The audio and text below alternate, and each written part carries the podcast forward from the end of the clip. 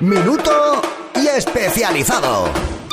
Bueno, pues este final de año está siendo apasionante en hobbyconsolas.com. Tenemos muchísimas noticias porque acaba de celebrarse la Jump Festa en Japón y tenemos nuevos trailers y nuevas eh, imágenes y datos sobre juegos como Dragon Quest o Kingdom Hearts. Pero eso no es todo. El hecho de que Super Mario Run esté arrasando en dispositivos móviles está cambiando eh, la manera de trabajar de Nintendo. Y Nintendo precisamente continúa dejándonos datos sobre la consola que presentará el próximo 13 de enero, Nintendo Switch.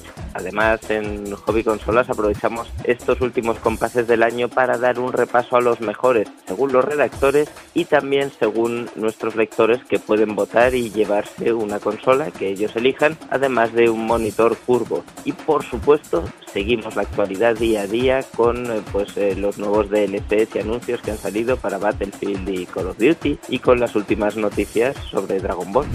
Hola, muy buenas, soy Jorge Cano de Vandal y en esta última semana del año lo que vamos a hacer es aprovechar para repasar todo lo que va a llegar en 2017, que va a ser un año espectacular, lleno de juegazos y que va a superar incluso al 2016, que ya ha sido lo suficientemente bueno. Así que nada, felices fiestas a todos y pasadlo bien. Un saludo. Soy Nacho Castañón desde la redacción de Alfabeta Juega. Esta semana vamos a cerrar el año con un gran concurso, donde sorteamos dos ediciones San Francisco de Watch Dogs 2 para PlayStation 4. Para saber cómo participar habrá que estar atentos a la web este lunes.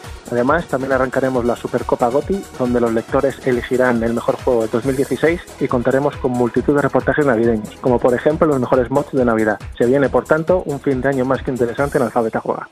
¿Juegas? ¿Juegas? ¿O estás fuera? Odio el suspense. Quiero ver de qué va todo este lío. Dale a Europlay.